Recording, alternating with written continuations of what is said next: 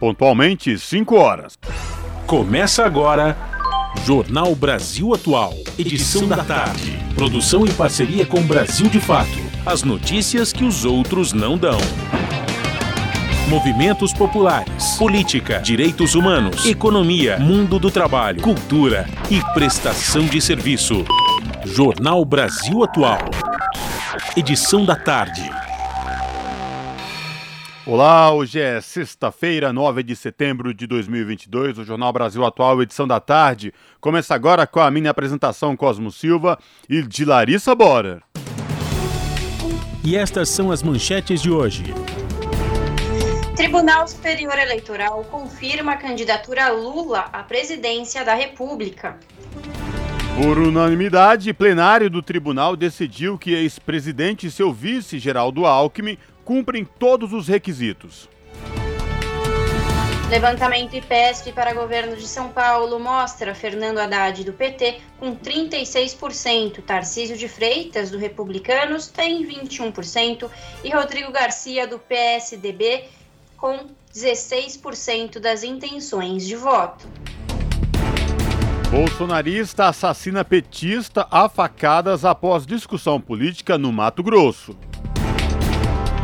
Estudo divulgado por entidades francesas e brasileiras destacam a piora da condição de vida no Brasil após a eleição de Bolsonaro.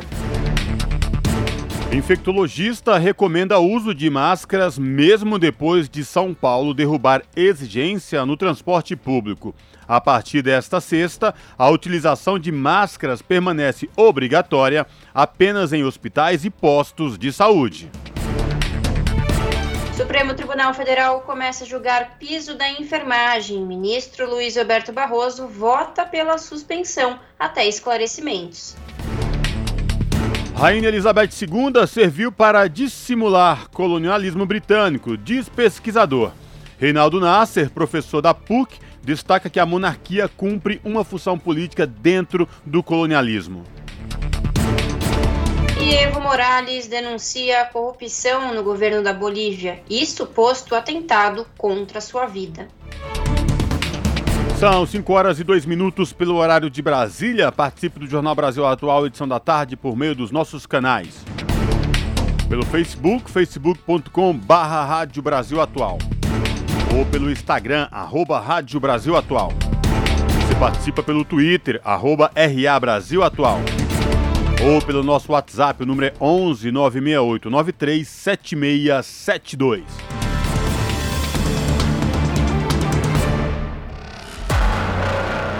Você está ouvindo?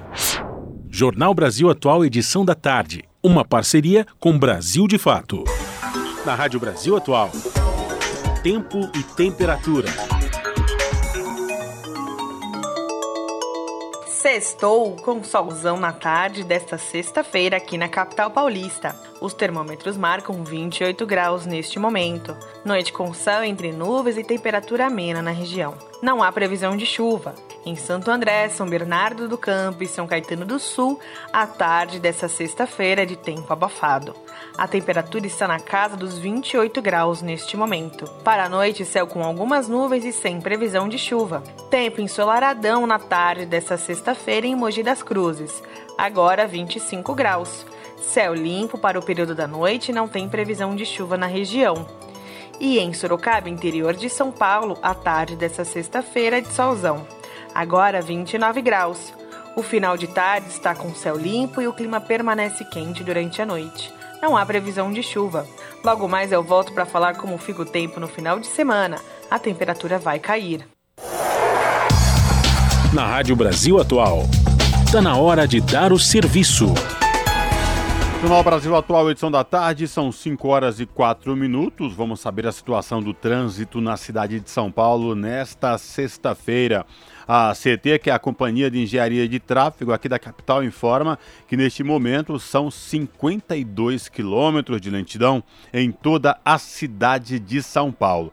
As regiões que apresentam maiores índices de lentidão sul com 16 quilômetros e oeste com 15 quilômetros, respectivamente. Lembrando que, por conta do rodízio municipal, não podem circular hoje no centro expandido veículos com placas finais 9 e 0. Trânsito aqui na região da Avenida Paulista, por enquanto tranquilo nos dois sentidos, tanto quem vai na sentido Consolação como quem vai sentido do Paraíso e situação de tranquilidade para quem pretende pegar o metrô nesta tarde de sexta-feira. Os passageiros não vão encontrar nenhum problema. O metrô informa que todas as linhas operam com situação de tranquilidade, sem nenhuma intercorrência para os passageiros. Essa mesma situação se repete nos trens da CPTM, que é a Companhia Paulista de Trens Metropolitanos, que atende aí toda a cidade de São Paulo e Grande São Paulo, incluindo o ABC Paulista, as linhas Rubi, Turquesa, Coral, Safira, Jade, Diamante e Esmeralda,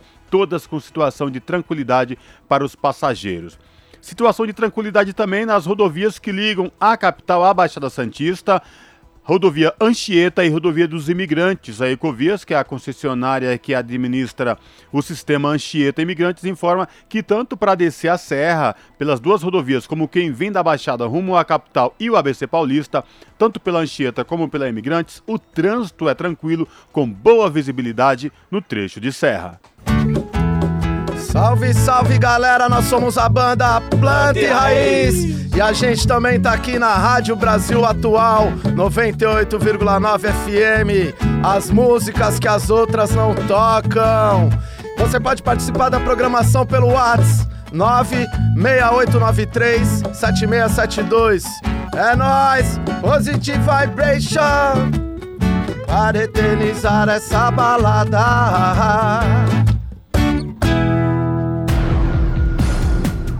Jornal Brasil Atual. Edição da tarde. 5 horas mais 7 minutos. Tribunal Superior Eleitoral definiu ontem, por unanimidade, o registro da candidatura de Luiz Inácio Lula da Silva, do PT, à presidência da República. O plenário aprovou ainda o nome de Geraldo Alckmin, do PSB, como vice na coligação Brasil da Esperança, além do chamado demonstrativo de regularidade de atos partidários. Além disso, foi confirmada a inclusão do PROS na coligação. O partido chegou a ter candidatura própria. A coligação inclui duas federações partidárias. Uma reúne PT, PCdoB, PV e a Federação PSOL Rede e a outra tem mais cinco partidos: Solidariedade, PSB, Agir, Avante e PROS. Sobre a inclusão desta última legenda, o ministro relator Carlos Horbach lembrou que na última terça, dia 6, o TSE ratificou a anulação da convenção que em 31 de julho havia lançado as candidaturas de Pablo Marçal e Fátima de Souza como presidente e vice. Simultaneamente, o plenário aprovou a adesão do PROS à coligação Brasil da Esperança. Após disputas internas, Eurípedes Gomes de Macedo Júnior foi reconduzido ao comando do partido. O ministro relator do TSE também considerou improcedentes os pedidos de impugnação contra a candidatura de Lula. Todos os ministros acompanharam o voto. Assim, segundo Horbach, Lula e Alckmin preenchem as condições de elegibilidade previstas na Constituição e na legislação eleitoral, sem causa legal que impeça as candidaturas. Jornal Brasil Atual, edição da tarde, são 5 horas e 8 minutos. E o Datafolha divulga nova pesquisa eleitoral nesta sexta-feira. O levantamento é o primeiro a ser divulgado após os atos de 7 de setembro. Os detalhes com Talita Pires, do Brasil de Fato. O Instituto Datafolha divulga uma nova pesquisa nacional sobre a disputa presidencial nesta sexta-feira, dia 9. É o primeiro levantamento realizado após os atos de 7 de setembro, em que o presidente Jair Bolsonaro, do PL, usou estruturas do Estado para promover campanha eleitoral. Além da preferência do eleitorado em relação à disputa presidencial, o Datafolha também traz em seu questionário perguntas sobre a avaliação do governo Bolsonaro e questiona em quem o entrevistado votou no segundo turno das eleições para presidente em 2018. A pesquisa vai ouvir 2.676 pessoas entre esta quinta, dia 8, e esta sexta. O Instituto foi a 191 municípios e a margem de erro é de dois pontos percentuais para mais ou para menos. O levantamento está registrado no Tribunal Superior Eleitoral sob o número BR 07422 de 2022. A última pesquisa Datafolha, divulgada em 1 de setembro, apontava que o ex-presidente Luiz Inácio Lula da Silva do PT estava na liderança com 45% das intenções de votos, enquanto o atual presidente Jair Bolsonaro tinha 32%. O petista chegava a 48% dos votos válidos, o que apontaria para uma possível realização de um segundo turno, mas dentro da margem de erro para uma vitória ainda no primeiro turno. Ciro Gomes, do PDT, seguia na terceira posição, com 9%, seguido por Simone Tebet, do MDB, que tinha 5%. Na sequência, três candidatos apareciam com 1% cada. São eles Soraya Tronic, do União Brasil, Pablo Marçal, do PROS e Felipe Dávila, do Novo. Os votos brancos e nulos somavam 4% e os indecisos 2%. Na pesquisa espontânea, quando não são mencionados os nomes dos entrevistados, Lula alcançava 40% e Bolsonaro chegava a 29%. Ciro alcançava 4% e Simone Tebet 2%. Da Rádio Brasil de Fato, com informações da redação em São Paulo, locução Talita Pires. Brasil de Fato, uma visão popular nas eleições 2022. Acompanhe a cobertura completa no site brasildefato.com.br. 5 horas mais 11 minutos. E levantamento do Instituto de Pesquisas Sociais, Políticas e Econômicas, o IPESP, divulgado nesta sexta-feira pela TV Cultura, mostra o ex-ministro e ex-prefeito Fernando Haddad do PT na liderança para o governo de São Paulo, com 36% das intenções de voto. Ele registrou 15 pontos percentuais de vantagem em relação ao segundo colocado, o ex-ministro Tarcísio de Freitas, do Republicanos, que marcou 21%.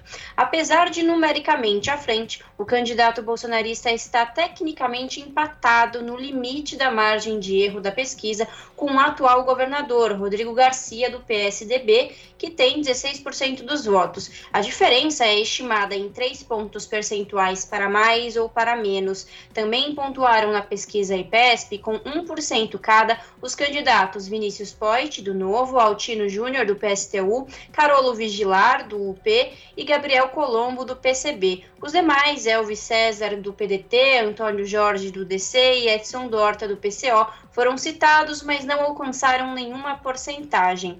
Brancos e nulos foram 12%, mesmo o total do que disseram não saber ou não responder. Ao todo, a pesquisa consultou mil eleitores paulistas entre segunda, dia 5, e quarta, dia 7. Este é o primeiro levantamento feito pelo Instituto em São Paulo.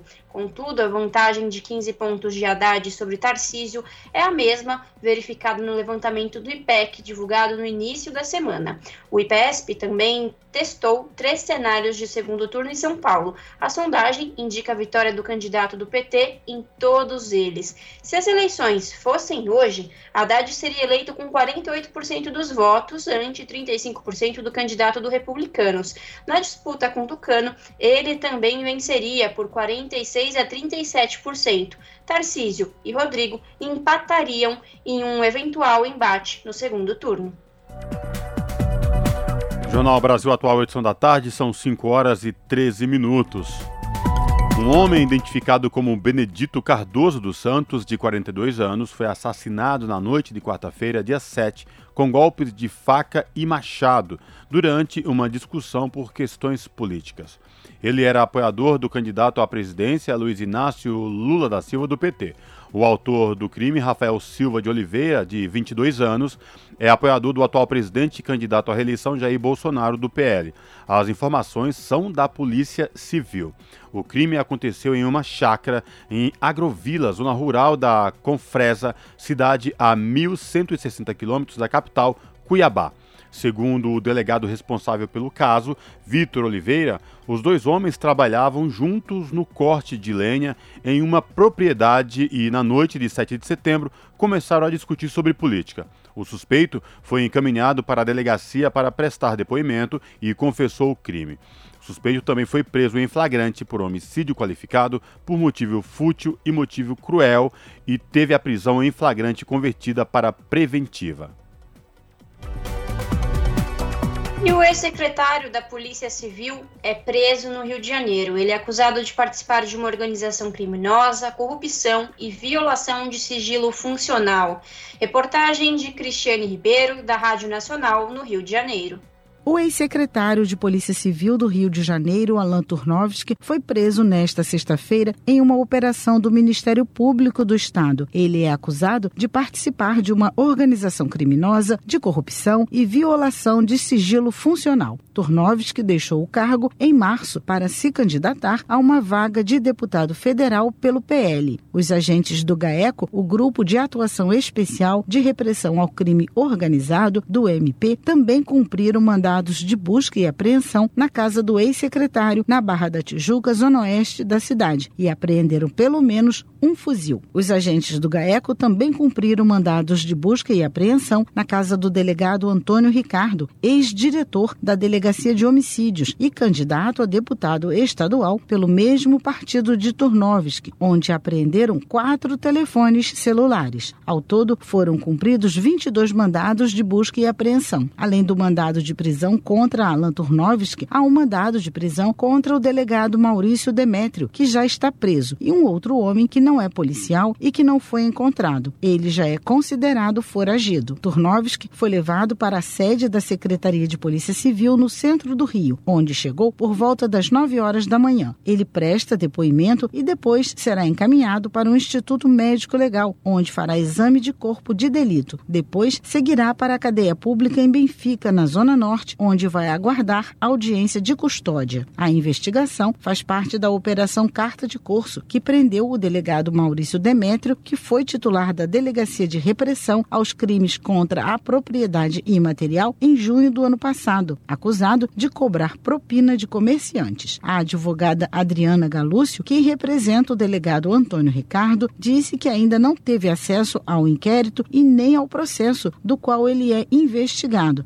e considerou suspeitos os mandados de busca e apreensão contra ele. Nós suspeitamos que seja alguma, alguma perseguição de viés político, porque é muito estranho, assim, às vésperas de uma eleição, aparecerem com mandado de busca e apreensão de, uma, de um inquérito, de um processo que nunca foi intimado para responder, para depor, nada. O advogado Fernando Drummond, de Alan Turnovski, também disse que não teve acesso ao processo e que só vai se manifestar quando ler todos os autos. Da Rádio Nacional no Rio de Janeiro, Cristiane Ribeiro. São 5 horas e 17 minutos. Na última segunda-feira, o ministro Edson Fachin do Supremo Tribunal Federal decidiu restringir os efeitos de decretos e portarias do governo Bolsonaro que facilitam o acesso a armas de fogo e munições. O armamento da população é uma bandeira defendida pelo presidente da República desde o início do mandato, o que, segundo ele, garante a segurança da sociedade. Mas, segundo especialistas, armar a população não é a solução para melhorar a segurança pública e sim uma das causas de um país cada vez mais violento. A reportagem é de Júlia Pereira. No início da semana, o ministro do Supremo Tribunal Federal, Edson Fachin, concedeu três liminares que restringem o acesso a armas de fogo e munições. A decisão foi tomada em três ações apresentadas ao STF pelo PSB e pelo PT contra decretos e portarias editados pelo presidente da República, Jair Bolsonaro, que facilitam a posse e flexibilizam o acesso a armamentos. As decisões do ministro devem passar por análise do plenário da Suprema Corte, o que ainda não tem data para acontecer. Membro do Fórum Brasileiro de Segurança Pública, Roberto Shoa, avalia a decisão de Faquim como positiva. Ele explica de que forma os decretos e portarias de Bolsonaro foram impactados pela medida. O primeiro ponto é que ele volta a trazer a necessidade de que as pessoas justifiquem a necessidade de uma arma de fogo e de quantas armas ela precisaria estava sendo permitido que atiradores esportivos pudessem ter, pudessem adquirir até 60 armas de fogo, inclusive podendo ser 30 de calibre restrito, como fuzis, e até 180 mil munições por ano. Ele acaba com essa possibilidade e ele afirma que as armas e munições serão vendidas de acordo com a necessidade. E o terceiro ponto, ele transforma os fuzis e as carabinas eram armas de calibre restrito e poderiam ser adquiridas por pessoas físicas, por atiradores, ele volta a considerar essas armas de calibre restrito, mas de acesso somente às forças de segurança pública e às forças armadas. Então são mudanças importantes porque voltam a dar tanto a Polícia Federal quanto ao Exército a possibilidade de ter um controle sobre esse derrame de armas no mercado. Os números evidenciam os efeitos dos decretos e atos normativos do governo Bolsonaro. Uma pesquisa recente feita pelos institutos Sou da Paz e Igarapé, a partir de dados do Exército, aponta que o número de armas de fogo registradas por caçadores, atiradores e colecionadores, os chamados CACs, chegou a um milhão.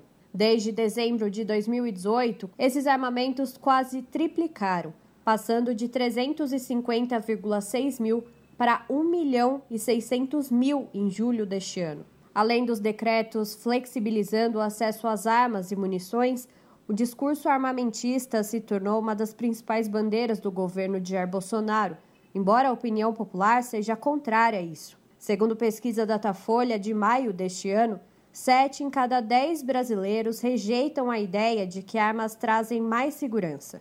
A coordenadora do GENI, o Grupo de Estudos de Novos Ilegalismos da Universidade Federal Fluminense, Carolina Grilo, explica que, ao contrário do que defende Bolsonaro, armar a população é uma ameaça à segurança pública. Um dos motivos é que, com o aumento das armas em circulação, crescem também as chances de tais armamentos pararem nas mãos do crime organizado. Essas armas que hoje estão sendo vendidas legalmente para praticantes de tiro esportivo e para diversos outros cidadãos, elas não vão ser imediatamente usar, é, é, chegar nas mãos de criminosos, mas é um, um aumento de armas em circulação e a tendência é que aos poucos essas armas acabem entrando no mercado, no mercado ilegal de armas. Há, há um, um, mal entendido, né? Acredita-se que as armas impostas de criminosos sejam armas todas importadas. Quando não, a principal arma do crime no Brasil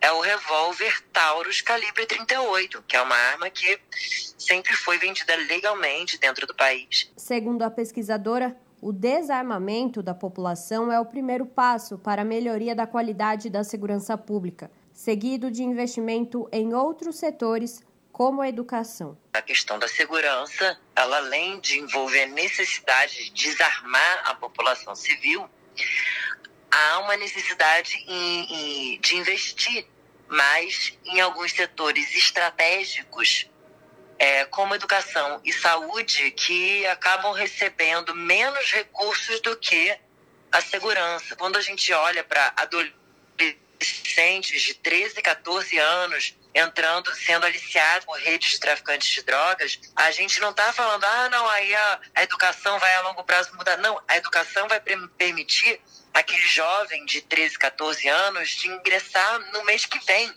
né, no crime, entende? Então, são efeitos muito imediatos com políticas de restribuição de renda, com políticas educacionais, com políticas de formação profissional, de criação de oportunidade de emprego, de geração de renda.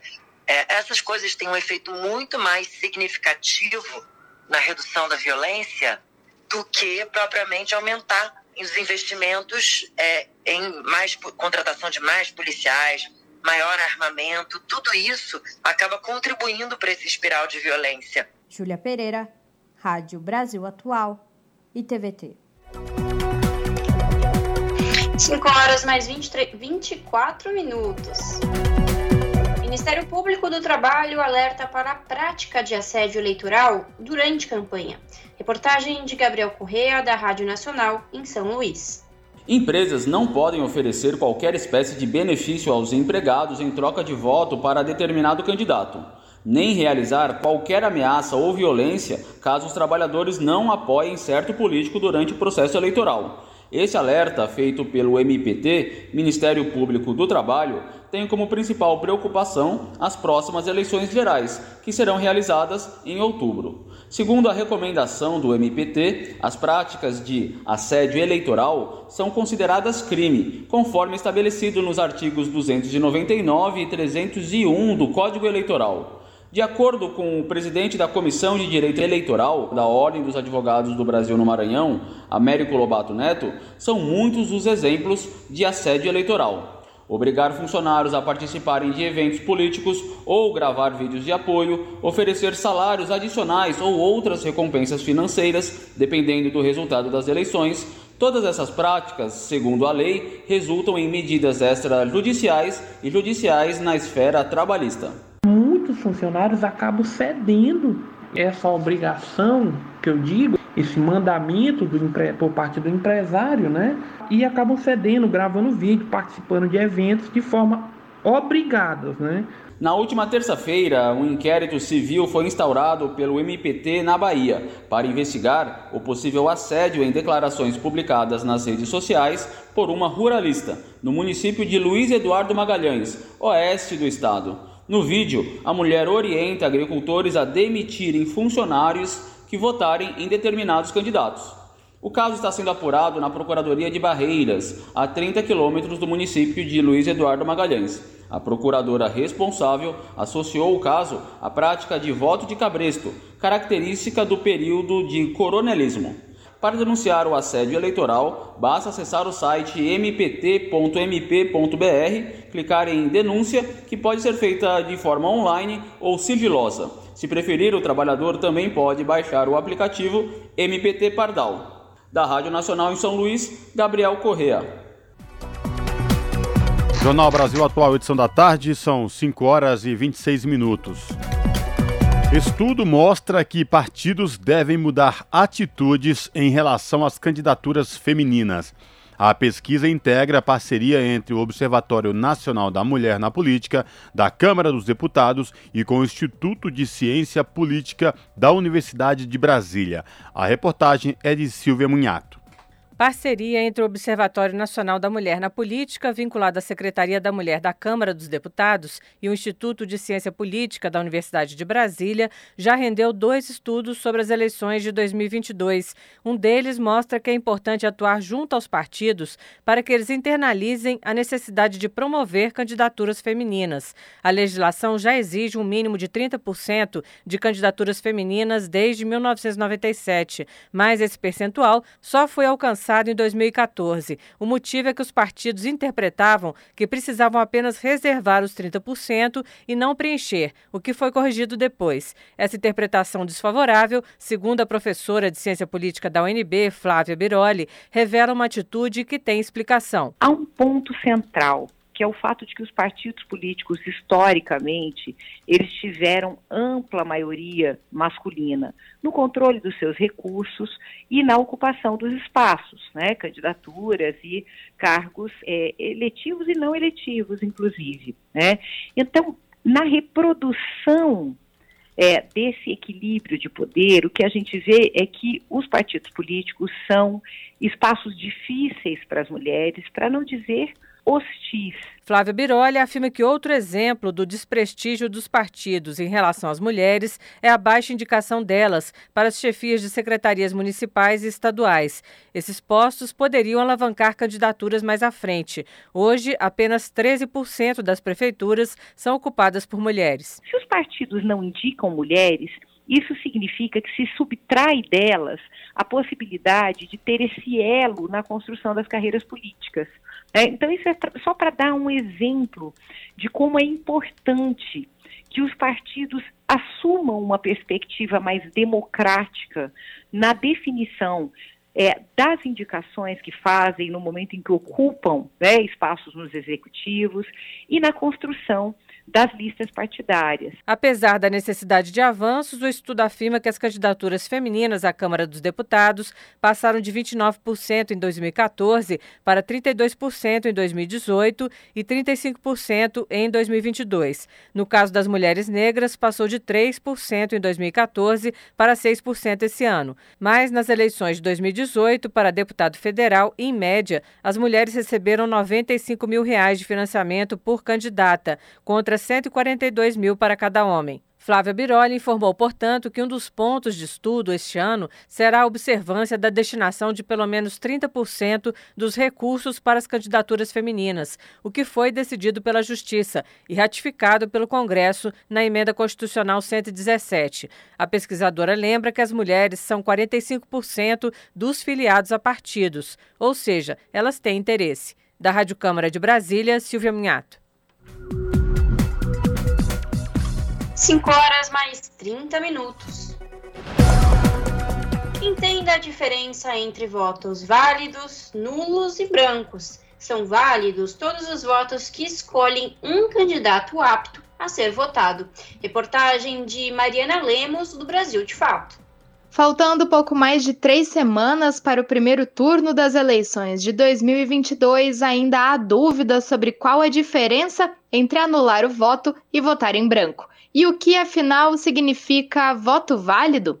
Esse tema vem sendo constantemente alvo de fake news, por isso é importante tomar uma decisão baseada em informações verídicas. Segundo o TSE, o Tribunal Superior Eleitoral, são votos válidos todos aqueles que escolhem um candidato apto a ser votado. São esses os votos que são contados e que definem uma eleição, ou seja, os votos nulos e brancos não são considerados votos válidos e só são contabilizados para fins estatísticos. O voto em branco acontece quando o eleitor aperta a tecla branco na urna eletrônica e depois confirma o voto. O voto nulo é quando o eleitor digita na urna propositalmente ou sem querer, um número de candidatura que não existe, confirmando logo em seguida. Por isso é importante prestar atenção na ordem de votação para os cargos. O primeiro cargo que deve ser votado é o de deputado ou deputada estadual, seguida pela escolha para deputado ou deputada federal, senador ou senadora, governador ou governadora e, por fim, presidente ou presidenta da República. O TSE recomenda tranquilidade na hora do voto para que cada pessoa digite com calma e verifique sempre a foto e os dados da candidatura. Caso contrário, há a possibilidade de corrigir apertando a tecla laranja e votar novamente, confirmando o voto em seguida. A ideia de que uma eleição é anulada se 50% ou mais dos votos forem nulos e brancos é fake news. Neste caso, o que acontece é que serão considerados votos válidos para eleger os candidatos somente os que escolheram algum candidato ou legenda. Já as abstenções dizem respeito ao número de eleitores que não compareceram para votar. Estes devem justificar a sua ausência, caso contrário, ficarão com a situação irregular juntamente à Justiça Eleitoral. De São Paulo, da Rádio Brasil de Fato, Mariana Lemos. Jornal Brasil Atual, edição da tarde, são 5 horas e 32 minutos. Estudo divulgado por entidades francesas e brasileiras destacam a piora da condição de vida no Brasil após a eleição de Bolsonaro e alertam sobre os ataques sistemáticos a grupos tidos como minoritários às vésperas das eleições. A reportagem é de Camilo Mota. Desigualdades, violência e violação de direitos das pessoas não são nada de novo no Brasil. Mas tudo piorou a partir do governo Bolsonaro é o que evidencia a nova edição do Barômetro de Alerta sobre Direitos Humanos. O levantamento é feito pela Coalizão Solidariedade Brasil, formada por 17 entidades e movimentos sociais em 2018 para apoiar atores da sociedade civil. O estudo mede a pressão sobre a realidade dos brasileiros nos últimos anos no país e fala de resistência diária ao destacar mobilizações de defesa da memória, justiça e direito das pessoas. A coalizão foi criada após a eleição do atual governo com o objetivo de acompanhar o movimento de ascensão da extrema-direita no Brasil e no mundo, como afirma Glauber Cesarino, responsável por mobilização e análise na Associação Internacional de Solidariedade e Mobilização Coletiva. Se na primeira edição do barômetro a gente já começava a ver as, as linhas de tendência do governo Bolsonaro, essa, essa terceira edição, que faz um balanço global dos quatro anos, mostra uma agravação, uma aceleração muito brutal do, do esfacelamento dos direitos sociais, dos direitos fundamentais da população brasileira e ataques específicos a populações uh, historicamente sempre atacadas já, mas também a movimentos sociais, a toda forma de posição e toda forma de pensamento crítico no país. É a terceira edição uh, do Barômetro que a gente lança.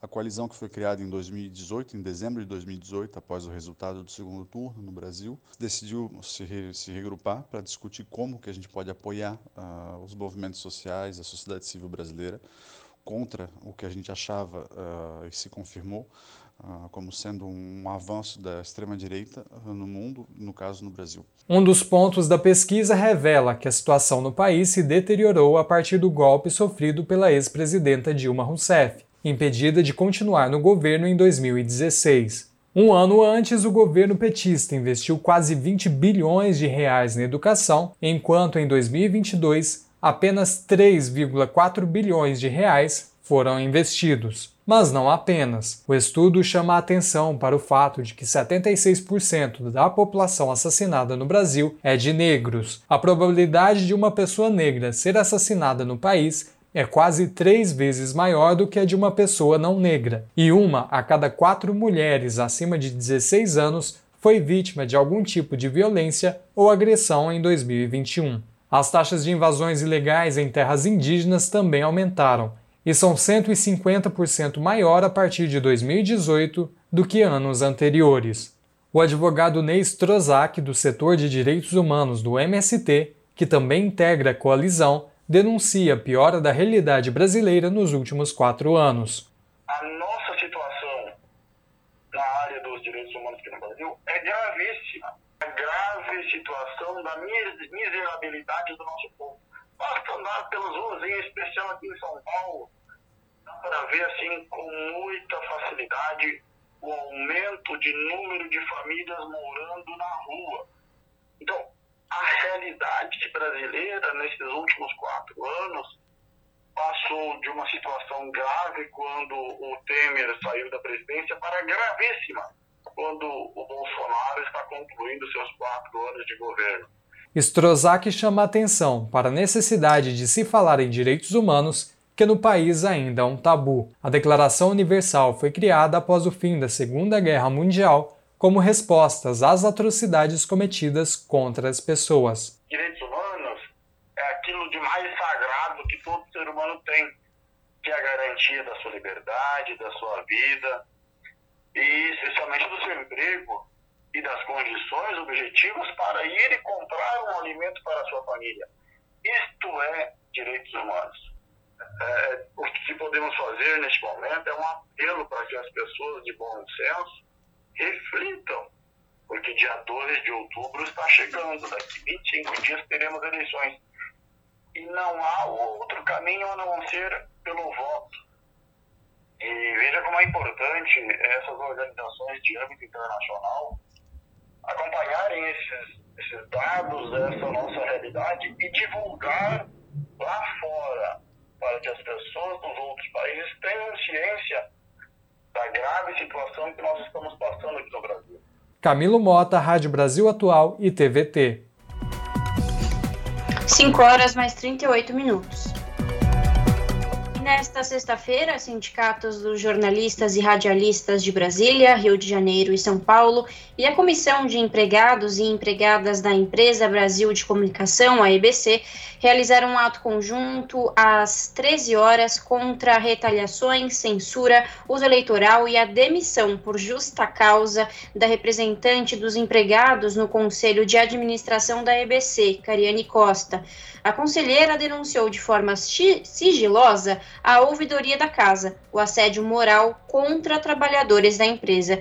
De acordo com a nota de convocação do ato, ao receberem a notificação sobre a acusação de assédio, a gestão da EBC entrou com interpelação no âmbito da Justiça Criminal com o intuito de constranger e intimidar a conselheira e apresentaram denúncia contra Cariane, alegando injúria, calúnia e difamação e exposição a uma situação veja, vexatória. A ação de ambas as partes resultou na abertura de sindicância, que culminou na recomendação da demissão por justa causa da representante do CONSAD, que poderá ser acatada ou não pelo atual presidente da EBC. Segundo Cariani, O processo teve erros sequenciais que vão desde a não apuração devida dos fatos até a falta de sigilo na apresentação da acusação, uma vez que na investigação 16 pessoas ouvidas, nove eram investigadas no processo. Além de decidir pela demissão da funcionária que foi eleita para representar os interesses dos trabalhadores, a comissão montada na empresa para realiar sindicâncias pede devolução de verbas de complementação de auxílios por afastamento médico entre os períodos de 2019 e 2022. Atualmente, 20% dos funcionários da EBC estão afastados das atividades profissionais por terem sido acometidos por algum problema de saúde mental devido ao cenário pandêmico e aos ataques constantes sofridos pelos profissionais do jornalismo brasileiro.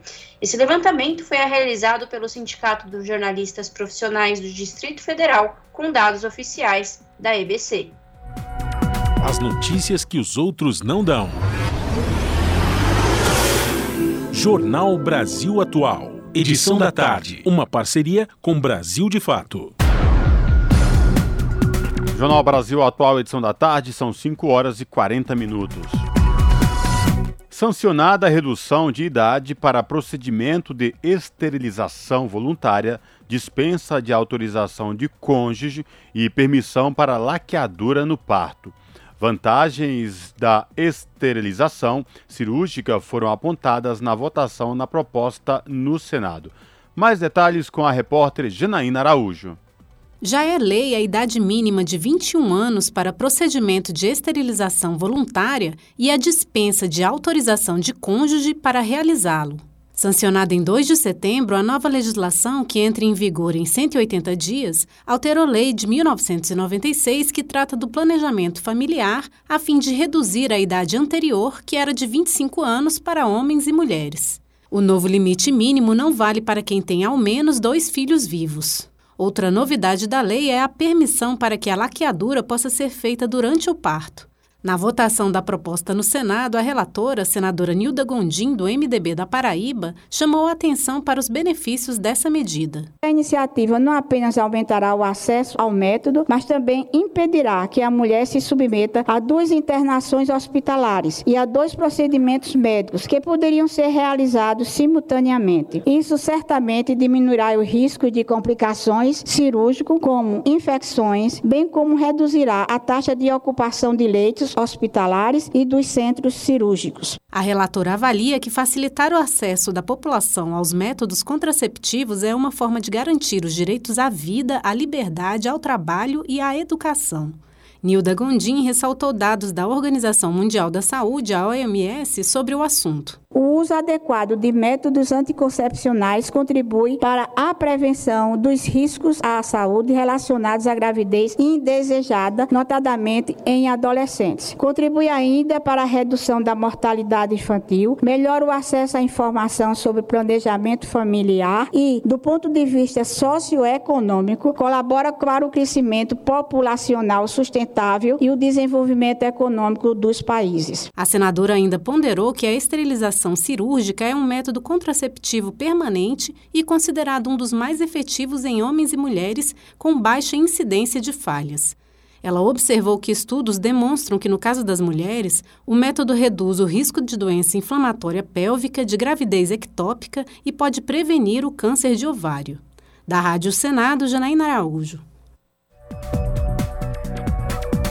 E a iniciativa Setembro Amarelo tem por objetivo colocar em debate a prevenção ao suicídio. E o prédio do Congresso Nacional ficará iluminado nas cores da campanha até o dia 12. Detalhes com o repórter Rodrigo Rezende. A campanha Setembro Amarelo, organizada pela Associação Brasileira de Psiquiatria em conjunto com o Conselho Federal de Medicina e o Centro de Valorização da Vida, tem por objetivo a prevenção ao suicídio. Adriana Gouveia, voluntária do CVV, destaca que esse é um tema que deve ter a atenção de toda a sociedade. E que não só as instituições ou os profissionais da área podem fazer esse serviço de prevenção mas você e eu, pessoas comuns, também podemos fazer parte dessa união de esforços de prevenção do suicídio. O senador e médico Nelsinho Trade, do PSD do Mato Grosso do Sul, concorda com a necessidade de se dar atenção ao tema do suicídio. Quero ressaltar aqui a atenção que todos devemos ter para esse tema. É um tema que habitualmente se foge para não se falar nele, mas que, com os estudos atuais, ele deve ser abordado para ser abortado. Vamos juntos nesse caminho. Maurício Rodrigues, também voluntário do CVV, aponta os canais de contato da instituição. Em 2021, nós realizamos 3 milhões e 600 mil atendimentos por meio de telefone, de e-mail, de chat. E o serviço do CVV ele está disponível 24 horas a todos os interessados, uma ligação gratuita por meio do número 188 e nós também, por meio do nosso site cvv.org.br, recepcionamos todos aqueles interessados em se voluntariar para este belo trabalho. O prédio do Congresso Nacional ficará iluminado em amarelo até 12 de setembro em apoio à campanha. O CVV oferece atendimento gratuito e anônimo 24 horas por dia pelo telefone 188 e pelo site cvv.org.br. Da Rádio Senado, Rodrigo Rezende. São 5 horas e 45 minutos. A Fiocruz indica a queda dos casos de síndrome respiratória em crianças. Das 27 unidades federativas, apenas 7 apresentam crescimento na tendência de longo prazo. Reportagem de Fabiana Sampaio, da Rádio Nacional, no Rio de Janeiro. O novo boletim Infogripe da Fiocruz, divulgado nesta quinta-feira, indica queda na tendência de aumento dos casos da síndrome respiratória aguda grave entre crianças e adolescentes. O estudo vinha mostrando, nas últimas atualizações, um crescimento no número de casos da doença nessa faixa etária. O pesquisador Marcelo Gomes, coordenador do Infogripe, explicou que os dados laboratoriais não sugerem que esse aumento tenha sido causado por internações por Covid. Aquele movimento que muito provavelmente foi associado ao final do, do período de férias escolar, né, porque se concentrou é, praticamente né, só no público infantil e adolescente. É, olhando os dados laboratoriais, a gente observa que é, não há indícios de que é, esse crescimento tenha sido associado à Covid, não, pelo contrário, né, muito provavelmente foram outros vírus respiratórios né, que são comuns no, no ambiente é, escolar, né, que aproveitaram né, esse momento de, de retomada da, da, das aulas após a, as férias né, e aí geraram esse impacto importante. Em relação à população adulta, de acordo com o estudo, o cenário cenário continua sendo de estabilidade, em patamar baixo, inferior ao observado no mês de abril, o menor desde o início da epidemia de Covid-19 no Brasil. O coronavírus continua predominando entre os diagnósticos da Síndrome Respiratória Aguda Grave. Das 27 unidades federativas, apenas 7 apresentam crescimento na tendência de longo prazo. Em todas elas, o aumento se concentra na população de 0 a 17 anos. Da Rádio Nacional no Rio de Janeiro, Fabiana Sampaio. 5 horas mais 47 minutos. E a cidade de São Paulo amanheceu com o céu coberto por um nevoeiro cinza. Moradores de diversos bairros relataram nas redes sociais sentir um cheiro de queimado em bairros da Zona Sul, Norte e Leste. De acordo com o Instituto de Pesquisa Ambiental da Amazônia, o país registrou a pior semana da pátria em termos de ocorrência de fogo desde 2007. Especialistas da Climatempo também vê relação com o aumento do desmatamento da Amazônia, que registrou o segundo pior agosto da série histórica, conforme dados divulgados nesta semana pelo Instituto de Pesquisas Espaciais, o INPE.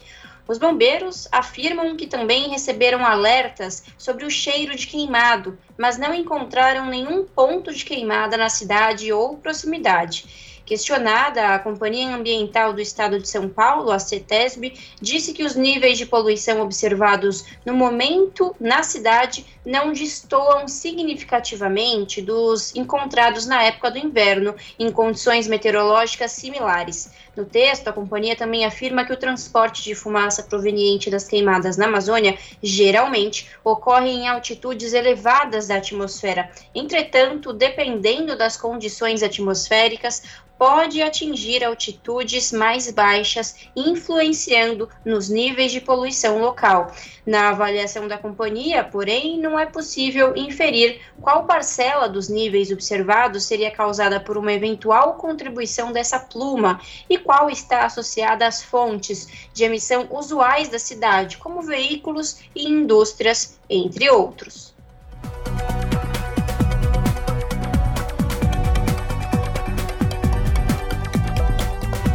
E o nosso contato agora no Jornal da Rádio Brasil Atual é com a Clara Assunção. A Clara que é repórter do portal da Rede Brasil Atual, redebrasilatual.com.br. Olá, Clara, tudo bem? Prazer falar contigo. Seja bem-vinda. Olá, Cosmo. Prazer é meu. Boa tarde para você e para os nossos ouvintes que nos acompanham. Clara, quais destaques do portal da RBA você traz para os nossos ouvintes nesta sexta-feira, final de semana? É, hoje o nosso destaque vai para uma mudança nos protocolos de enfrentamento da pandemia aqui no estado e na cidade de São Paulo, que passou a valer nesta sexta. Hoje, Cosmo, o uso de máscaras de proteção para a Covid-19 deixou de ser obrigatório no transporte público. Então, agora, os passageiros de ônibus, metrô e trens poderão escolher se eles querem ou não utilizar as máscaras. Desde ontem à tarde, quando o governo paulista e a Prefeitura de São Paulo comunicaram é, essa mudança na regra, a gente acompanhava essa liberação que foi oficialmente decretada hoje no Diário Oficial do Estado e do, do município. Ainda ontem, o Conselho Gestor da Secretaria de Ciência, Pesquisa e Desenvolvimento em Saúde de São Paulo, né, que é o antigo Comitê Científico, divulgou que o atual cenário, tanto no estado como na capital paulista, de altas taxas de cobertura vacinal, queda nas internações e taxas de morte menor do que em outros países em desenvolvimento proporcionavam a segurança necessária para a flexibilização do uso de máscaras neste momento, para usar aqui uma aspas do próprio secretário de, da pasta, o Davi Wipe. Mas é importante também ressaltar, Cosmo, que essa flexibilização veio também acompanhada da advertência, digamos assim, das próprias gestões estadual e municipal, de que o uso de máscara continua sendo recomendado para evitar a transmissão da Covid, principalmente para os grupos vulneráveis, né, como as pessoas acima de 60 anos e imunossuprimidas. Ô, Clara, Além... Oi, Cláudia. Eu imagino que você foi atrás de especialistas para ouvir sobre essa, essa determinação da Secretaria Estadual e da Prefeitura de São Paulo. Por que, que eu estou te falando isso, Clara? Porque é, além da pandemia de Covid-19, a gente tem um surto aí de varíola dos macacos, a monkeypox também, que é transmitida pelo ar, é mais com contato de pele especificamente da mucosa. Mas enfim, é o momento certo de, de, liberar no transporte público, ainda mais um transporte público de massa como esse de São Paulo? O que é que especialistas ouvidos por você falam sobre essa determinação? Pois é, Cosma, a gente foi atrás das análises de infectologistas para entender se de fato há condições para o fim da exigência, porque como você lembrou, a gente sabe bem das condições dos nossos ônibus e estações, né? Superlotadas, por pouca circulação do ar, tem também essa nova questão do, da monkeypox, então é um ambiente de risco, né, para transmissão de vírus. E o que a gente levantou, Cosme, é que de fato a atual situação epidemiológica, é, tanto no estado como na cidade, permite a liberação porém com cuidados. E a recomendação é justamente essa, de que as pessoas continuem usando a máscara em locais fechados. A pandemia não acabou, é, isso significa que a Covid continua circulando e mesmo a proteção da vacina, que é o que vem permitindo que a gente viva essa retomada, é, a gente não pode descartar a possibilidade de surgimento de novas variantes. Tanto que no parecer do Conselho Gestor foi anunciado que o Estado e a, e a capital vão continuar monitorando a situação, que é um pouco é, que é importante, né? Mas ao mesmo tempo levanta esse, é, essa, essa questão de será que era o tempo ideal? Mas fica aqui a nossa recomendação, baseada nas análises de, dos especialistas, de que em locais fechados seja mantido o uso da máscara, Cosmo. E além disso, é, a máscara ela continua também sendo obrigatória em locais destinados à prestação de serviços de saúde, como hospitais, laboratórios e postos, e postos de saúde, Cosmo junto com esta nova determinação, norma da Secretaria Estadual e da Secretaria Municipal, no caso Estado e Prefeitura de São Paulo, vem uma recomendação. Eles recomendam que pessoas com comorbidade acima de 60 anos continuem usando a máscara. Só que a gente sabe muito bem que uma vez que não é mais obrigatória, as pessoas não vão dar muita importância. Recomendação por recomendação, eles também recomendaram agora, mesmo com, com o uso da máscara em transportes coletivos sendo obrigatório antes dessa determinação, é, que as pessoas ainda utilizassem a máscara por pre prevenir é, em ambientes fechados. Mas o que a gente via era que as pessoas praticamente já achavam que a pandemia tinha acabado. E a pandemia ainda não acabou. Pois é, Cosmo. Hoje a gente até monitorando é, o Twitter, assim, a gente viu que mesmo com essa recomendação, como você lembrou do, do, do Estado e da Prefeitura, ela não é suficiente mesmo para para trazer essa noção de cuidado. Por isso que a gente, vou bater aqui na tecla do alerta para os nossos ouvintes para continuar usando em locais fechados, porque monitorando o Twitter, a maioria dos, dos usuários estava comentando é, que se tinham 10 pessoas usando, eram muitas. Isso significa que realmente tem um impacto é, o uso de máscaras. Então, vale destacar que é importante continuar usando nesses, nesses locais fechados essa proteção, porque é, é mais uma proteção, né, Cosme? A gente ainda, é, como você lembrou, a, gente, a pandemia segue aqui no, no Brasil como um todo. A, a, realmente a nossa média de mortos, né, falando nacionalmente, ela reduziu. Atualmente são 94 óbitos por dia, é uma redução de quase 40% em relação a duas semanas. A média de casos também vem indicando queda né, é, atualmente, são 10, quase 10.500 é, casos por dia, mas significa também uma redução de quase 32%. Porém, é isso, né? As mortes continuam, a pandemia segue num nível muito baixo, mas ainda assim ela, ela segue aqui no nosso país e não dá para relaxar, né, Cosmo? É, e quanto a isso, a gente lembra também para os nossos ouvintes aqui do Jornal da Rádio Brasil Atual que usar máscara, por exemplo, é, previne e ajuda a combater não só a Covid-19, né? Outras doenças respiratórias, por exemplo, como gripe, como resfriados, sobretudo agora que a gente está no final do inverno, aí da estação do inverno, né? os tempos é, às vezes muito quente abafado, pouca umidade, enfim, fica sempre o alerta, porque é, o trans, como eu falei no começo da, do nosso bate-papo, transporte público aqui em São Paulo, a gente sabe como funciona, metrô, trem, trólebus, ônibus, enfim, mas quando vem essa determinação aqui, fala que a pessoa não é mais obrigada, a gente já sabe no que vai dar e como isso funciona, não é? Exatamente, Cosa. Então vamos deixar o alerta aqui para os nossos ouvintes para seguir usando, porque é isso que você comentou, né? A gente sabe que, que é, uma recomendação não é suficiente, não tem o mesmo peso de uma obrigatoriedade. Então fica aqui o alerta, a pandemia continua e vale se proteger. Clara, e só para confirmar, para trazer a informação correta para os ouvintes aqui da Brasil Atual, a determinação já foi publicada no Diário Oficial do Estado e da Prefeitura? Isso, exatamente, Cosma. Foi um anúncio feito ontem e confirmado hoje é, nesses dois veículos é, institucionais nessa sexta-feira, né? Mas era, um, era faz parte de um estudo que, que, o, que o antigo comitê já vinha desenvolvendo. Eles anunciaram ontem e public, confirmaram hoje é, oficialmente.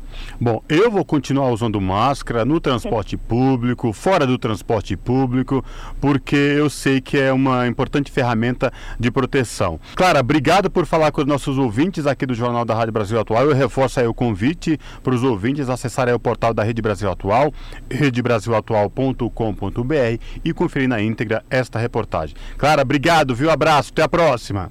Eu que agradeço, abraço e bom fim de semana para todo mundo. Falamos aqui com a Clara Assunção, no jornal Brasil Atual.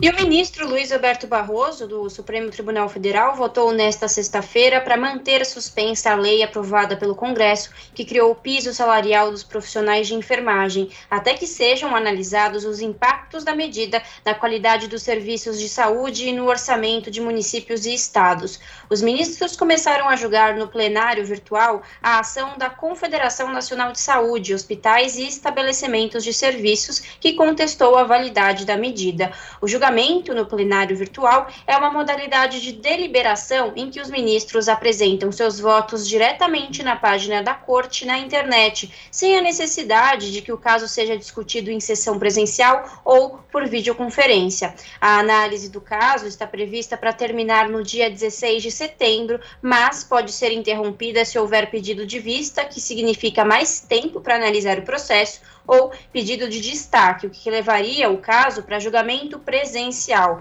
O prazo para que essas informações sejam enviadas ao STF é de 60 dias. A lei aprovada pelo Congresso fixou o piso em R$ 4.750 para os setores público e privado. O valor ainda serve de referência para o cálculo do mínimo salarial de técnicos de enfermagem de 70%, auxiliares de enfermagem e parteiras com 50%.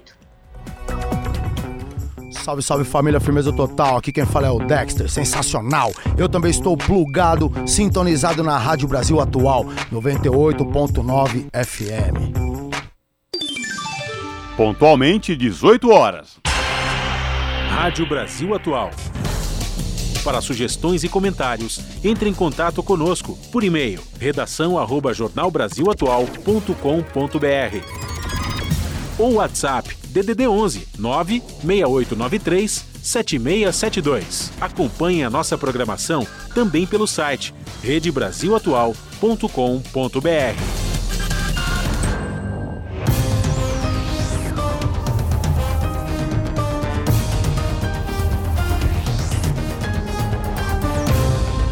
Seis horas aqui no Jornal da Rádio Brasil Atual Edição da Tarde. Chegou o momento da gente fazer nossa conexão com a redação da TVT para saber do apresentador Jô Miyagi, dos destaques de logo mais do seu jornal, que começa pontualmente às sete da noite na TVT, canal 44.1 digital em São Paulo e na Grande São Paulo, e também transmitido pelo YouTube da TVT, youtube.com barra TVT. Olá, Jô, tudo bem? Quais destaques de hoje do seu jornal? Boa noite, Cosmo, Larissa e ouvintes da Rádio Brasil Atual. Numa das reportagens, a gente fala sobre o aumento da devastação da Mata Atlântica. O boletim do Sistema de Alertas de Desmatamento da Mata Atlântica mostra que apenas no primeiro semestre deste ano foram derrubados mais de 21 mil hectares de Mata Atlântica, alguma coisa como 117 campos de futebol por dia. Do Rio Grande do Sul e do Rio de Janeiro chegam reportagens sobre a luta dos trabalhadores em enfermagem em defesa do piso salarial da categoria, que foi aprovado pelo Congresso Nacional, mas barrado pelo Supremo Tribunal Federal, que quer saber qual o impacto da medida no orçamento público. E também falamos sobre o desprezo de Jair Bolsonaro com a cultura. Mostraremos protesto de trabalhadores do setor contra mais medidas destrutivas como o ataque ao desenvolvimento da indústria cinematográfica nacional e o adiamento dos repasses das leis Paulo Gustavo e Aldir Blanc II, que investem na cultura. É isso, essas são algumas das reportagens do seu jornal de hoje, sexta-feira. O seu jornal é às sete da noite na TVT, canal 44.1, aqui na Grande São Paulo. A gente também é transmitido em diversos canais pagos. E também dá para assistir no nosso canal no YouTube que é youtube.com barra redetvt. Bom final de semana e quero todos vocês na audiência do seu jornal. Até mais. Jornal Brasil Atual, edição da tarde. Uma parceria com Brasil de Fato. São Paulo não quer guerra, quer paz e trabalho. Conheça o nosso time de candidatos. Vote nos candidatos do PSDB. Sou promotor de justiça e atualmente estou como deputado federal. Sempre combati a corrupção e por isso mesmo liderei o processo de impeachment que afastou Dilma e o PT do poder. Não uso fundão eleitoral. Conto apenas com o seu apoio. Sou Samuel Moreira. Fui considerado um dos melhores deputados. Trabalharei firme pelos municípios e pelas reformas que farão o Brasil avançar. Vote 4580 com Rodrigo Governador. Conheça os nossos candidatos e candidatas. Vote nos candidatos e candidatas do Podemos. Para melhor te representar e fazer a diferença por você em Brasília, é preciso muito trabalho e persistência. É por isso que aqui a gente não para. Uma sociedade bem cuidada é aquela que tem o olhar da mulher na política. Sou Renata Abreu, sua deputada federal. Vote 1919.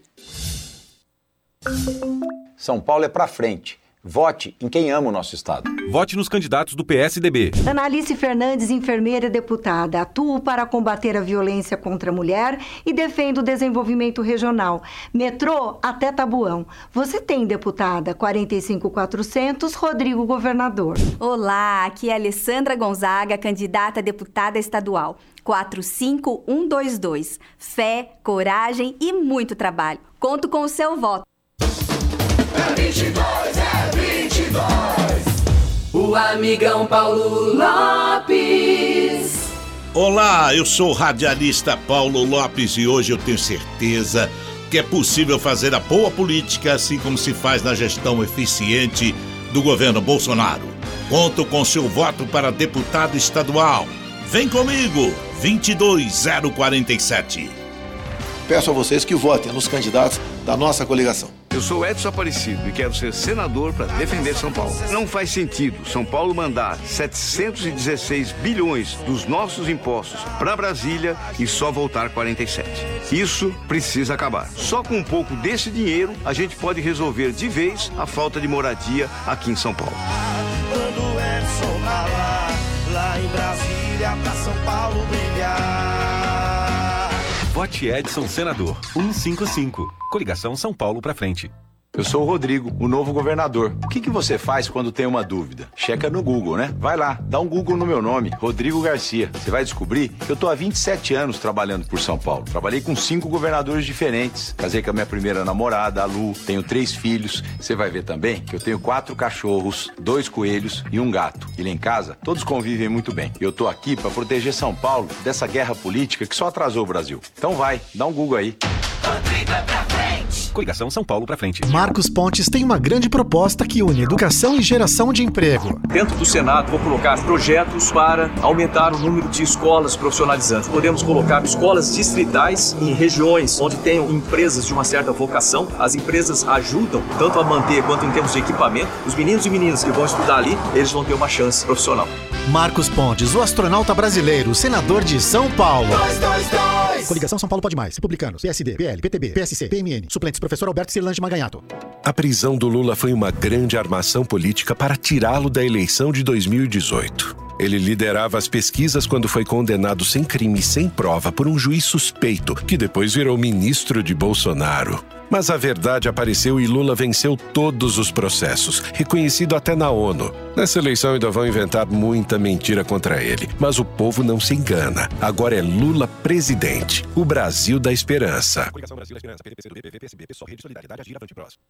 As notícias que os outros não dão. Jornal Brasil Atual. Edição da tarde. Uma parceria com Brasil de Fato. 6 horas mais 7 minutos. Londres aciona Operação London Bridge para homenagens à rainha. A morte da monarca é classificada como o dia D e todos os dias que precedem o funeral serão classificados como dia D mais um, dia D mais dois e assim em diante. Mais informações na reportagem de Carlos Molinari. As cerimônias pela morte da Rainha Elizabeth II, ocorrida nesta quinta-feira à tarde, vão durar 10 dias e o funeral está marcado para 19 de setembro. Até lá são esperados vários procedimentos formais. A operação London Bridge. London Bridge is down. Assim foi transmitida a notícia da morte da rainha à nova primeira-ministra britânica Liz Truss e ao secretário de gabinete antes da notificação oficial ter sido feita. A morte da monarca é classificado como dia D, e todos os dias que precedem o funeral serão classificados como dia D mais um, dia D mais dois, e assim em diante, numa operação apelidada como London Bridge. Uma vez que o anúncio da morte foi feito, já depois das 18 horas, o dia zero começa a partir desta sexta-feira. As cerimônias culminarão no dia D mais 10, 19 de setembro, quando será realizado o funeral. Durante esses 10 dias, as bandeiras nos edifícios públicos ficam a meio mastro e a própria programação televisiva e radiofônica é alterada.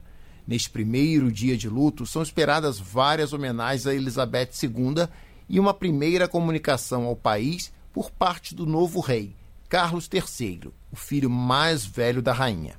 Carlos III e a rainha consorte Camila viajam nesta sexta-feira de Balmoral, na Escócia, para Londres. O novo rei terá a primeira audiência com a primeira-ministra Liz Truss e em seguida falará ao povo britânico por volta das 18 horas. Carlos III deverá também aprovar o plano das cerimônias e homenagens para os próximos dias após reunião com o Duque de Norfolk. Ao meio-dia de hoje, a Abadia de Westminster, Catedral de São Paulo e outras igrejas do país vão assinalar a morte de Elizabeth com um toque de sinos em uníssono, devendo ser tocadas 96 badaladas, uma por cada ano da rainha. Para este sábado, está marcada a reunião do Conselho da Ascensão. Esse é um órgão consultivo para a designação do novo rei, onde estarão presentes o Conselho Privado do Reino Unido e altos comissários da Commonwealth. Apesar de a sucessão ser automática, a cerimônia de coroação do rei Carlos III só ocorrerá daqui a um ano. Uma vez que a rainha morreu na Escócia, o corpo ficará inicialmente num pequeno palácio. Amanhã, o caixão deverá sair do castelo Balmoral para ser levado por estrada para o palácio de Holyrood House, seguindo depois para a Catedral de St. Giles para cerimônia com membros da família real. Ainda no sábado, o dia D mais um, o corpo da rainha será levado para Londres em comboio e ficará na sala do trono do Palácio de Buckingham. No domingo, o rei Carlos embarcará em viagem de luto pelo Reino Unido, começando pela Escócia e seguindo depois para a Irlanda do Norte, onde deverá receber mensagens de condolências no castelo de Hillsborough. Na segunda-feira começa a Operação Lyon.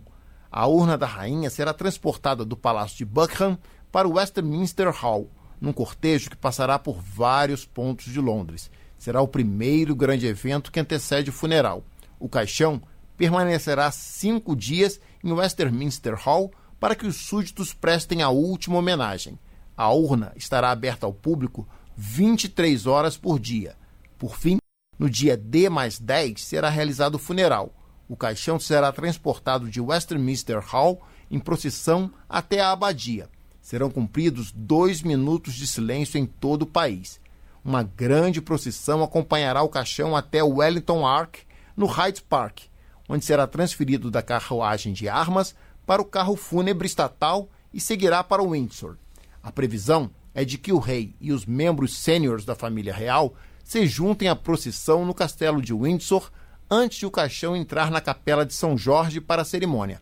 O corpo da rainha será então enterrado na capela memorial do rei George VI, localizado dentro da capela de São Jorge. Em comunicado, o Palácio de Buckingham anunciou que o luto nacional vai se prolongar sete dias após o funeral. Com informações da Rádio e Televisão de Portugal, Carlos Molinari para a Rádio Agência Nacional. Jornal Brasil Atual, edição da tarde, são 6 horas e 12 minutos. E a Rainha Elizabeth II serviu para dissimular colonialismo britânicos, é o que diz o pesquisador Reginaldo Nasser, que é professor da PUC. Ele destaca que a monarquia cumpre uma função política dentro do colonialismo. Mais detalhes na reportagem de Thales Schmidt, com locução de Daniel Lamir, do Brasil de Fato. Embora seja lembrada por sua educação e gentileza, a Rainha Elizabeth II fez parte de um jogo político para que os olhos não se voltassem para as colônias do Reino Unido. A avaliação é de Reginaldo Nasser, professor de Relações Internacionais da PUC de São Paulo. A mais longeva monarca britânica morreu aos 96 anos na quinta-feira, dia 8. De acordo com informações oficiais, a Rainha Elizabeth II morreu em paz. O príncipe Charles, de 73 anos, é o próximo herdeiro do trono.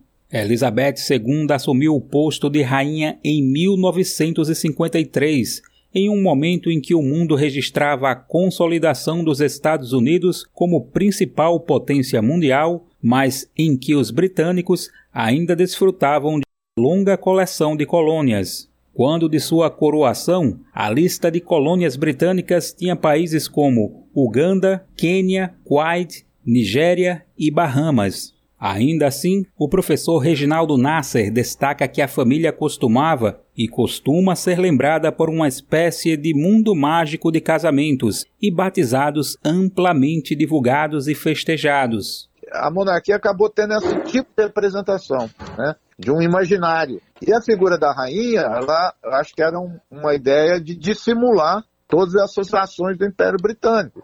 Então, por exemplo, a guerra com o Egito, não foi guerra, invadiram o Egito, Inglaterra, é, França e Israel na Guerra dos Seis de 1957. Para Reginaldo Nasser, ao não olhar para o colonialismo, a rainha Elizabeth II assumiu um papel político. Mas isso tudo ficava com o primeiro-ministro, né? O primeiro-ministro que decidia tudo. E a rainha paira, assim, sobre o bem e o mal. Né? Então, se é uma função política que ela tem nesse momento de colonialismo, é justamente não olhar para o colonialismo. O pesquisador de relações internacionais Reginaldo Nasser também destaca que as práticas coloniais britânicas, na virada do século XIX para XX, foram precursoras ao que os nazistas fizeram na construção de mortes em escala industrial na ditadura de Adolf Hitler. A Inglaterra teve genocídio, a Inglaterra teve campo de concentração, a, a escravidão nas colônias serviu como uma acumulação primitiva para desenvolver o capitalismo,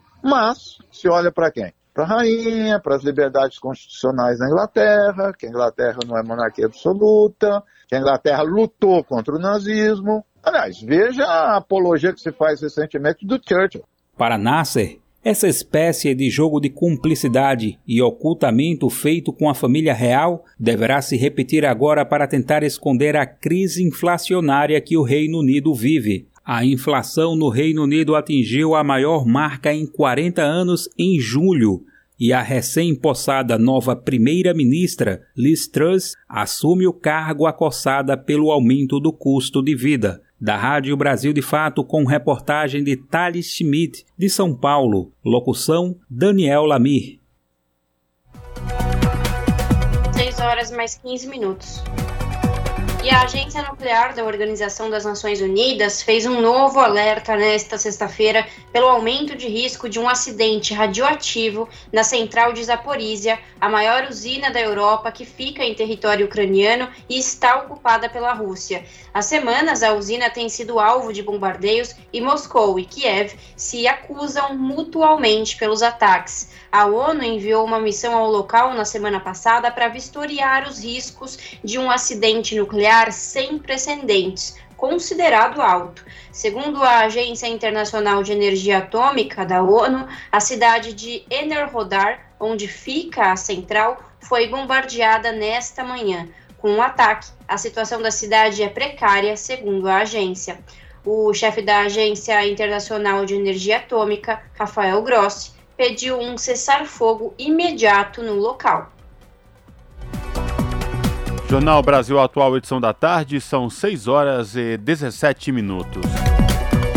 Mulheres e meninas são maioria dos migrantes no leste da África. O relatório da OIM, que é a Organização Internacional para as Migrações, aponta que elas também são maioria entre refugiados e requerentes de asilo conflito e seca são principais causas de deslocamento.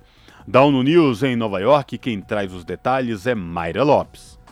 Mulheres e meninas são 50,4% dos migrantes do leste e chifre da África, fenômeno e tendência únicos para a região, de acordo com um novo relatório da Organização Internacional para as Migrações. Embora a migração em outras partes do continente seja predominantemente masculina, o documento revela que homens e meninos representam apenas 49,6% neste grupo de países. O relatório ainda mostra que cerca de 60% da população migrante nesta região são refugiados e requerentes de asilo. Também neste grupo, as mulheres são maioria, pois estão mais propensas a serem deslocadas à força, enquanto os homens que migram irregularmente estão em busca de oportunidades de emprego. No geral, um em cada quatro migrantes do continente africano reside no leste e chifre da África. Conflito e insegurança continuam sendo os maiores fatores de deslocamento na região. Segundo o relatório, cerca de 13,2 milhões de pessoas foram deslocadas à força na região em 2021, incluindo 9,6 milhões de deslocados internos e 3,6 milhões de refugiados e requerentes de asilo. Da ONU News em Nova York, Mayra Lopes. E Evo Morales denuncia corrupção no governo da Bolívia e suposto atentado contra sua vida. Declarações do ex-presidente expõem divisão interna dentro do movimento ao socialismo. A reportagem é de Michele de Mello, do Brasil de Fato. O ex-presidente da Bolívia, Evo Morales, denunciou um suposto plano de atentado contra sua vida que teria sido planejado pela Escola de Inteligência das Forças Armadas e membros do governo. Ele apresentou um documento com 11 páginas com evidências que teriam sido entregues por militares considerados patriotas. Evo Morales escreveu que o mandato da direção nacional do MAS, o Movimento ao Socialismo, instruiu combater a corrupção com provas, mas, em suas palavras, lamenta que alguns envolvidos na corrupção tratem de confundir falsidades e provocações. Nas listas estão presentes os nomes do vice-presidente David Choquehuanca, assim como os ministros Edmundo Novillo, da Defesa, e Edgar Montanho, de Obras Públicas. O grupo ainda conta com os ex-ministros Hugo Moldiz, Javier Savaleta, Rubens Saavedra e Reime Ferreira, além de oito militares e a prefeita de El Alto, Eva Copa. A prefeita da cidade de El Alto foi uma das dirigentes do MAS que abandonou a legenda para fundar o Halala Bolívia, para disputar as eleições regionais de outubro de 2021. Entre os militantes que permaneceram no movimento ao socialismo, haveria uma ala considerada evista, próxima ao ex-presidente, e outra pela renovação, que seria contrária à influência política de Morales no governo e à sua possível candidatura nas eleições presidenciais de 2025. O sociólogo boliviano Boris Rios explica ao Brasil de Fato que, desde seu retorno à Bolívia, depois do golpe de Estado de 2019, Evo Morales assumiu a tarefa de reorganizar e fortalecer o MAS, assim como abrir espaço para o debate e reflexão com o governo central. Numa primeira etapa, Evo numa primeira etapa, Evo tinha uma relação muito próxima com Luiz Arce, até que houve um momento no qual o MAIS e outras organizações sociais solicitaram a mudança de dois ministros, algo que Arce não acatou e acabou gerando mais divergências com dirigentes do MAS. E que deixou certo roce entre a dirigência do MAS Luiz Arce foi ministro de Economia das gestões de Evo. As pessoas indicadas por Evo como supostos executores desse chamado plano obscuro seriam os mesmos ministros que as bases do movimento ao socialismo pediram a destituição. O atual presidente, Luiz Arce, foi ministro de Economia de Evo Morales por mais de 10 anos. Boris Rios explica uma divisão no partido. E é evidente que existe um grau de é evidente que existe um grau de divisão entre os setores que apoiam Choquehuanca, com seu discurso antimarxista, indigenista e de renovação, como também com as pessoas que apoiam Arce numa visão mais institucional da política. Institucionalista no grau do Estado, quero dizer. O sociólogo boliviano Boris Rios também aponta que existe uma postura diferente do setor evista. O setor de Evo Morales o setor de Evo é o grosso da militância que militou contra o neoliberalismo e tem essa lembrança do seu governo, por isso eu acho que ele movimenta um setor maior da militância. Todavia uma porção maior de apoio a, a Evo Morales. O ministro de Defesa, Edmundo Novillo, disse que não existem planos obscuros. Já o ex-ministro de governo, Hugo Moldes, declarou seu respeito a Evo, mas, em suas palavras, afirmou ser pouco sério que um ex-presidente faça esse tipo de coisa sem confirmação prévia. Já o deputado Daniel Rojas, do Movimento ao Socialismo, disse o seguinte, aspas, Parece que Evo é um estorvo para aqueles que acreditam que ele poderia candidatar-se em 2025. Fecha aspas. O deputado Ramiro Venegas, também da ala evista do partido governante, sustentou que a vida de Evo corre perigo. O sociólogo Boris Rios acredita que a Arce não deve acatar as denúncias de Morales, realizando uma reforma ministerial ou qualquer outro tipo de ato administrativo. O tema que me parece mais relevante é que não há de fundo. O que me parece mais relevante é que não há de fundo nenhum debate sobre o futuro do país ou o modelo de Estado, mas muito focado em figuras políticas. O cenário é complicado e pode ficar ainda mais crítico estas contradições internas do MAS poderiam acelerar um movimento por um referendo revogatório. Já para definir o candidato presidencial do MAS, acho que haveria um movimento de ruptura muito mais forte. Um momento de, de ruptura todavia muito mais forte. No dia 25 de agosto, há duas semanas, o MAS convocou uma manifestação nacional para demonstrar apoio ao governo central com presença do presidente, Luiz Arce, do seu vice, David Choquehuanca, e de Evo Morales. Durante o ato, os dirigentes reiteraram a importância do que consideram ser a unidade em torno do projeto de mudanças para a Bolívia. De São Paulo, da Rádio Brasil de Fato, Michele de Mello. Jornal Brasil Atual, edição da tarde, são 6 horas e 24 minutos. A investigação de atentado contra a vice-presidenta da Argentina, Cristina Kirchner, aponta para planejamento do crime. Novas imagens apontam para a mulher que pode estar envolvida na elaboração do atentado. O agressor e namorada estão detidos. De Buenos Aires, mais detalhes na reportagem de Fernanda Paixão, do Brasil de Fato.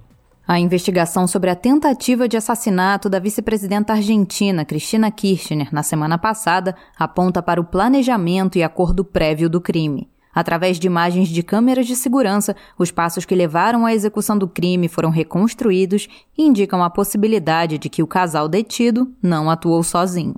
Os acusados são Fernando Sabag Montiel, de 35 anos, e sua namorada, Brenda Uliarte, de 23 anos. Segundo a perícia, a arma utilizada por Fernando Montiel estava apta para o disparo. O que impediu a tentativa foi não estar com a bala engatilhada. Nesta quinta-feira, dia 8, o site de notícias Infobae divulgou imagens de uma câmera de segurança que mostra um casal em um McDonald's em Quilmes, município na Grande Buenos Aires. O registro é de quatro horas antes da tentativa de assassinato. Naquela noite, as imagens mostram um casal em uma interação discreta com uma mulher, que, sentada em uma das mesas do local de fast food, joga um papel no chão.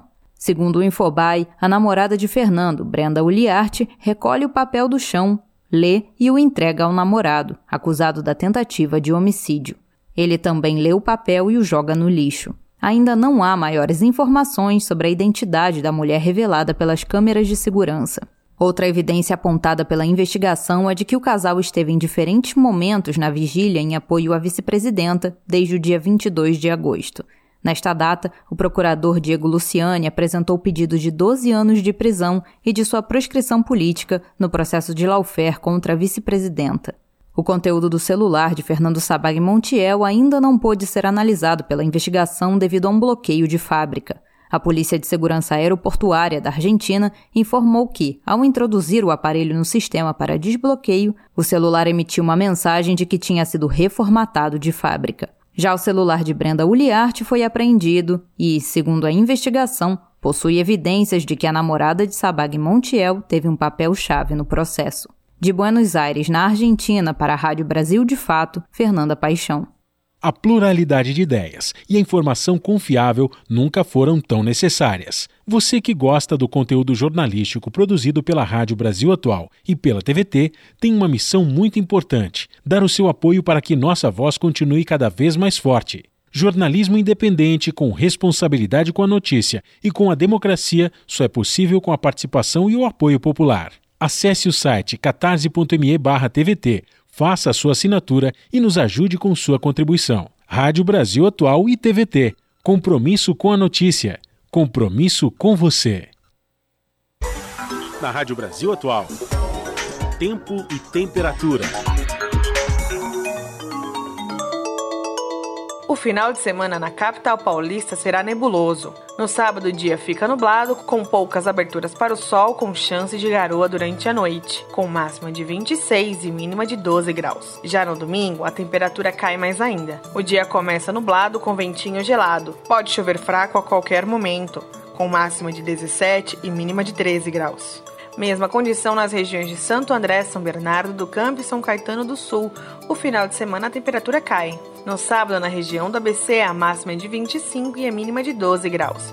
O dia começa com um sol tímido. À tarde tem aumento de nuvens e à noite a chuva pode aparecer. No domingo, o dia já amanhece dublado. A temperatura cai e tem previsão de chuva fraca a qualquer hora do dia, com máxima de 16 e mínima de 13 graus. Em Monte das Cruzes, o final de semana também será de clima ameno. No sábado, dia de tempo nublado, com previsão de chuva a qualquer hora, com máxima de 23 e mínima de 12 graus. No domingo, o clima permanece mais gelado e a chuva aparece também a qualquer hora do dia, com máxima de 15 e mínima de 11 graus. Em Sorocaba, interior de São Paulo, final de semana de muito sol e calor. No sábado, o dia já começa com solzão e clima abafado. Não há previsão de chuva na região, com máxima de 32 e mínima de 14 graus. No domingo, a temperatura fica mais agradável e o céu continua limpo, sem previsão de chuva, com máxima de 24 e mínima de 13 graus. Bom final de semana a todos. Juliana Almeida, Rádio Brasil Atual. Chegou ao fim esta edição do Jornal Brasil Atual, edição da tarde, que teve a minha apresentação Cosmo Silva e de Larissa Borer. Nos trabalhos técnicos, ele, Fábio Balbini, na produção Juliana Almeida. Você fica agora com Papo com Zé Trajano e na sequência você fica com o seu jornal na TVT, canal 44.1 digital em São Paulo e na Grande São Paulo e também transmitido pelo YouTube da TVT, youtube.com barra Rede TVT. Lembrando que logo mais tem data folha, portanto vamos ficar atento aí aos novos números da campanha na corrida presidencial. A gente volta na segunda-feira a partir das 5 horas da tarde. Bom final de semana a todos e todas e todes. Tchau!